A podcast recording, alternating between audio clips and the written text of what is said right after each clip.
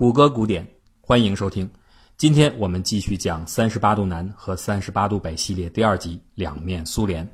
苏联从来都是一个绝对自私的政权，正如它的实际缔造者斯大林是一个冷酷无情的人。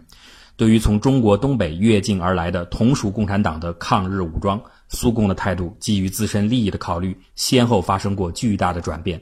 这种变化可以概括成三个阶段。在中国全面抗战爆发前，即1938年之前，苏联是扣留转移。从1938年到1942年，也就是从日苏交恶到苏联陷入对德作战的艰困时期，苏联对抗联武装是容纳周转；而1942至抗战胜利后是控制整编。这一切的考虑都是出于苏联自身。1931年九一八事变后，苏联采取两面下注的中立政策。他既迅速承认了他一直所觊觎的东北地区日本扶植的满洲政权，同时也支持中华民国政府抵制日本的进一步侵略。另外，还希望同日本签订互不侵犯条约。那你站在苏联的国家利益来考虑，这是最佳的一种局面啊！一来，中国整体的国家发展潜力因为东北的失去将永久的被削弱；二来，毗邻苏联远东的富庶的中国东北地区会出现一个羸弱的傀儡政权；三来，日本的殖民利益被紧紧锁定在关外。苏联人确信，只要确保这个局面的形成，日本最终难以与其在东北亚争衡。而眼下呢，还可以通过暂时承认日本在满洲地区所谓的利益，换取自己后方的安全，真是如意算盘打得叮当响，全然忘记了他动辄放在嘴边的国际共产主义精神。基于这种盘算，苏联在这个阶段对于从中国越境而来的抗日人员的处理方式是两不得罪，暂时扣押，稍后遣返，但不直接交给日本，也不遣返回东北。一九三二年六月一日，联共部中央政治局作出决议，把所有携带武器的中国官兵扣押并送往苏联内地的军营区。一九三三年三月八日，斯大林又签署命令，只扣押级别最高的长官，其余人员在解除武装后不必送往集中营，也不供养他们，而是向他们提供工作。如果他们拒绝工作，就把他们驱逐出境；如果他们愿意返回中国，那也不阻止他们自费离开。举一个实际的例子，比如一九三二年十二月，东北民众救国军苏炳文一部两千八百九十个官兵以及一千二百名平民退入苏联。一个月后，李杜和王德山率所部五千余人也退入苏联。苏联拒绝了日本政府的抗议和遣返要求，但也不放他们回国继续战斗，而是把他们收容在西伯利亚的一个劳改营中，给予苏联士兵的待遇。稍后，大部分官兵通过中亚地区被转送到新疆，交给了新疆省主席盛世才。于是乎，东北军瞬间变成了西北军。而顺便说一下，这就是为什么盛世才在一九三三年为了巩固自己的势力所发动的新疆内斗中会有东北军参与的历史背景。这些不明真相的东北兵受到盛世才的蒙蔽和挑动，结果付出了惨重的代价。然而报应不爽，就在一九四九年全国解放前夕，盛世才的岳父一家在兰州被东北籍军人灭门复仇。我们把话说回来，苏联此时的这种中间政策持续了数年。从一九三三年夏天起，先后有八支东北抗日部队假到苏联进入新疆，含家属在内，一共约三万人。直到刘希科夫叛逃事件的发生，苏联的态度才发生了第一次的巨大转变。刘希科夫是苏联内务人民委员部远东边疆区内务人民委员会管理局局长。一九三七年七月叛逃到东北的日本关东军阵地，而他逃入东北的原因却和从东北逃出的中国人一样，为了活下去。一九三七年到一九三八年，苏联国内的大肃反已经接近疯狂的程度。据统计，仅仅远东地区就有二十万人被逮捕，七千多人被处决。而刘希科夫也很快听说了关于他的人身安全的来自莫斯科的报警。终于，一九三八年六月十三日，为了活命的他，越过了中苏边境，投靠了日本。日本军方根据他提供的关键情报，迅速行动，逮捕了一百多名苏联特工人员，使得苏联在中国东北的情报网被彻底摧毁。日苏关系骤然紧张。紧接着两个月后的一九三八年八月，双方就爆发了有名的张古峰战役。而一年后，一九三九年五月，又发生了互相试探底细的著名的日苏诺门坎之战。苏联对于日本的态度开始趋于强硬。由于他自身的谍报系统已经被摧毁，所以他所能依靠的自然只有在东北的中国抗日队伍残部所形成的情报网了。因此，苏联开始转而保护和借用进入苏联边境的东北队伍。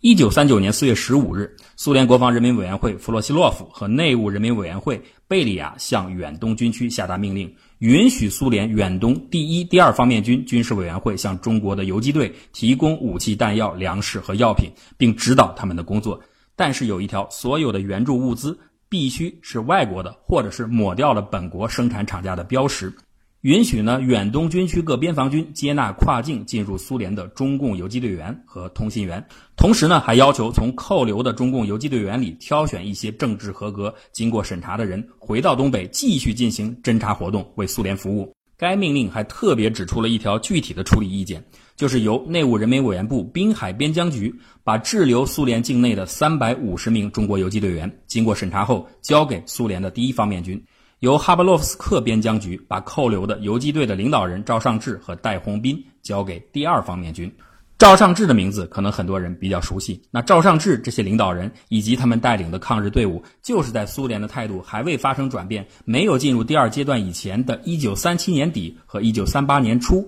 陆续进入苏联的。当时，抗联十一军的军长齐志和和北满临时省委执行会主席第三军军长赵尚志赴苏求援，而第六军军长戴洪斌率部退入苏境。结果呢，领导人和队伍都被苏联扣押，时间长达一年以上，直到上面的命令发出，才重获行动自由。在上一期的节目当中，我们讲过，从一九三八到一九四二年，由于日军的压力骤升，这段时间东北抗战形势异常艰苦，并且趋于绝境。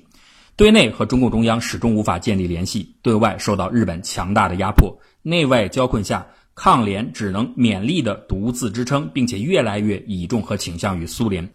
当时的东北抗联主要分为三路人马，第一路的总代表是杨靖宇，第二路的总指挥是周保中、赵尚志，第三路军的指挥是张寿俭、冯仲云。抗联的这些领导层为了坚持开展斗争，取得苏联的关键支持，先后与苏联方面召开过两次伯利会议。伯利是苏联的一个地名。一九四零年三月，抗联的二三路军的领导与苏军远东地区的负责人在伯利召开了第一次伯利会议，约定在不影响东北共产党的独立性的前提下，建立苏联边疆党组织，对东北抗联党组织形成领导关系和帮助关系。苏联为此专门在中苏边境的双城子和伯利设立了北野营和南野营，专门收容越境逃避的抗联人员。这对东北抗联是个关键性的支持，但同时也是苏联控制收编东北武装的第一步。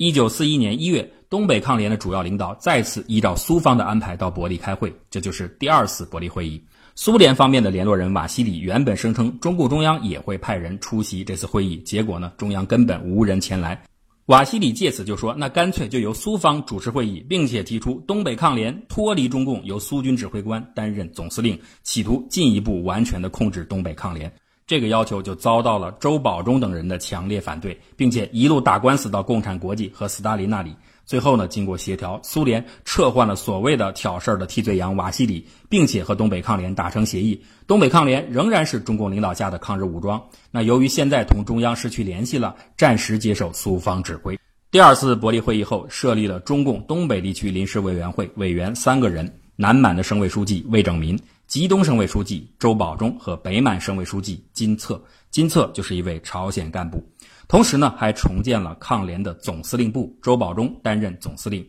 这里我们提一句，从这个安排中就可以看到，周保中是当时东北抗联中最重要的领袖人物，而朝鲜的将领序列中，金策的地位要明显高于其他人。金日成同志此刻还没有显山露水。不过，这看似独立的党委会班子和总司令部根本就是个空架子。在残酷的斗争事实面前，东北抗联受到苏联的制约现象越来越严重。周保中在一九四一年九月十四日自己的日记中就写道：“抗联表面上依然保持独立性，但在实际工作中则由苏军直接支配。”